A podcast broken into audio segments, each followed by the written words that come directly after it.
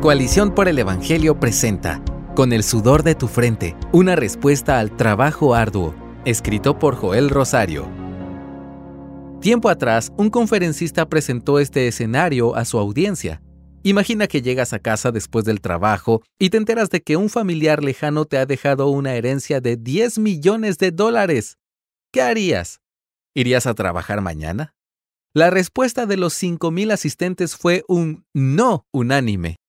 ¿Por qué? Esto no debería sorprendernos. Estadísticas revelan que un porcentaje alto de la sociedad no está a gusto con su trabajo. Para el mundo en que vivimos, el trabajo es un mal necesario. Es probable que estés leyendo este artículo un día donde todo salió mal y te identificas con aquellos que no disfrutan su trabajo. Pero, ¿de dónde proviene esta idea? ¿Es bíblica? Para muchos de nosotros, cada lunes nos recuerda por qué despreciamos nuestro empleo Anhelamos llegar al fin de semana lo más rápido posible. En los días buenos piensas, vanidad de vanidades, todo es vanidad. ¿Qué provecho recibe el hombre de todo el trabajo con que se afana bajo el sol? Como dice Eclesiastés 1 del 2 al 3. En los días malos recuerdas las palabras en Génesis 3, 17 al 19.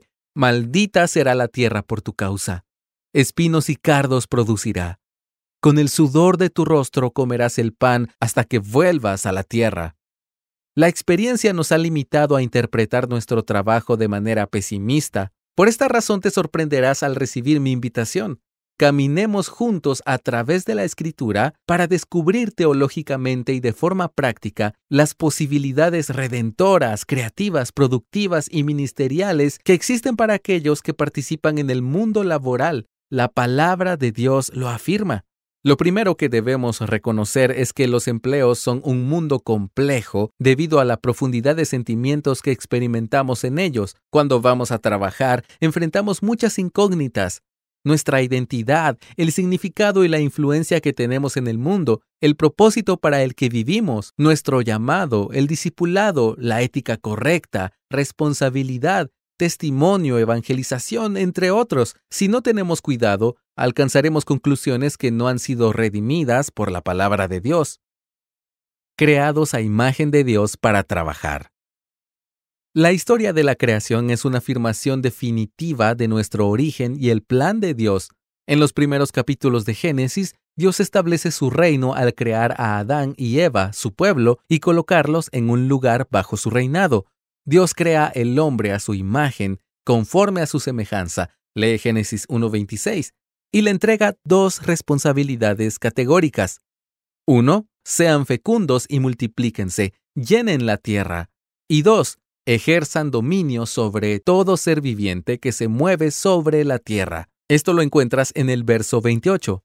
La doctrina del imago Dei o imagen de Dios ocuparía páginas y páginas de desarrollo para ser explicada, para nuestros propósitos, argumentaré que como criaturas hechas a la imagen de Dios, tenemos como responsabilidad ser administradores en nombre de Dios. Somos encargados de desarrollar el potencial de la creación de Dios para que toda ella pueda celebrar la gloria de Dios al exaltar su nombre y así sirvamos a nuestro prójimo y desarrollemos el potencial de lo creado para construir cosas hermosas. Craig Bartholomew lo explica de esta forma. A medida que tomamos los mandatos creativos de Dios de que sea y desarrollamos el potencial en ellos, continuamos difundiendo la fragancia de su presencia por todo el mundo que ha creado. El trabajo siempre ha sido el plan original de Dios para el ser humano y por ende debe considerarse parte esencial de nuestra participación en el plan de Dios. Caída, la imagen de Dios distorsionada. Pero la triste realidad es que fuimos expulsados del Edén debido al pecado de nuestro padre Adán. A pesar de que Dios les ofreció todo el fruto del huerto, a excepción del árbol del conocimiento del bien y del mal, como indica Génesis 2.17, Adán y Eva cedieron a la tentación de la serpiente y buscaron establecer su autonomía. Este árbol representaba la posibilidad y certeza de provisión, porque parecía bueno para alimento, la posibilidad y certeza de placer, porque era agradable a la vista, y la posibilidad y certeza de poder, porque era deseable para adquirir sabiduría. Pero todo esto apartados de Dios. Esto lo puedes ver en Génesis 3.6. ¿Qué ocurrió exactamente en este momento de la historia? En términos generales, hay una separación entre el hombre y Dios. Los teólogos la identifican como una muerte espiritual y la introducción y certeza de la muerte física. Además de eso, hay una ruptura en la relación del hombre y la mujer. Finalmente, Adán y Eva son expulsados del huerto. Este es el momento de preguntarnos, ¿cuáles son las implicaciones de la caída sobre el mundo laboral en el que ejercemos? Aptitud, integridad y la gloria de Dios.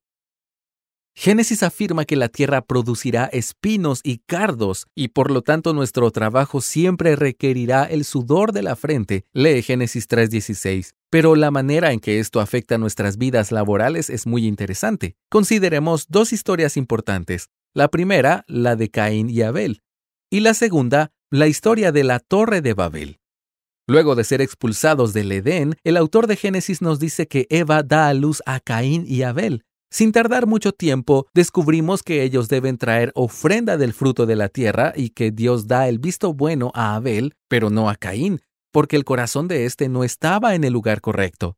La reacción de Caín a esta experiencia es muy significativa, porque en vez de ser inspirado por la calidad y el corazón de su hermano, su aptitud, entiende que la respuesta correcta es eliminarlo. La Biblia establece que una de las áreas donde veremos el pecado afectando nuestro trabajo es en nuestra relación con nuestro prójimo. En segundo lugar, vemos que aunque Dios continúa extendiendo su gracia a los hombres y mujeres al otorgarles dones y habilidades, ellos están naturalmente centrados en sí mismos. En Génesis 11:4 leemos que los hombres dijeron, Vamos, edifiquemos una ciudad y una torre cuya cúspide llegue hasta los cielos y hagámonos un nombre famoso, para que no seamos dispersados sobre la superficie de toda la tierra. Además de la ruptura con nuestro prójimo, el futuro de la creación incluye sociedades cuyo deseo por autonomía les hará trabajar para demostrar que no necesitan de Dios, Aún aquellos que confiesan conocer a Dios se verán forzados a mostrar sus verdaderos colores cuando enfrenten situaciones donde no les beneficie elegir lo bueno. La redención de Cristo en el trabajo. Es en esta etapa de desesperación que Cristo llega a nuestras vidas cuando Jesús redime nuestros corazones y nos transforma para ser llamados hijos de Dios al recibir el Espíritu Santo, Él penetra todas las áreas de la vida, más allá del alcance del pecado en la caída. Si Dios transforma nuestros corazones, ¿cómo no podría transformar las áreas donde nos desenvolvemos? Carl Henry explica, el trabajo se convierte en una estación de paso de testimonio y servicio espiritual un puente que se transita diariamente entre la teología y la ética social. En otras palabras, el trabajo para el creyente es una mayordomía sagrada y al cumplir con su trabajo afirmará el testimonio cristiano. Aunque el trabajo demanda el sudor de la frente, Dios honra a aquellos que trabajan fielmente para glorificar su nombre.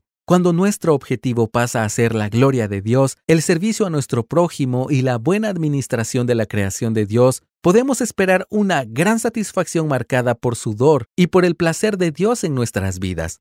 Por lo tanto, citando las palabras del autor de How Then Shall We Work, donde sea que trabajemos, podemos estar seguros de que Dios puede usarnos a través de nuestro llamado vocacional para influir a nuestros compañeros de trabajo, nuestra empresa, nuestra nación y el mundo para la gloria de Dios. Gracias por escucharnos. Si deseas más recursos como este, visita coaliciónporelevangelio.org.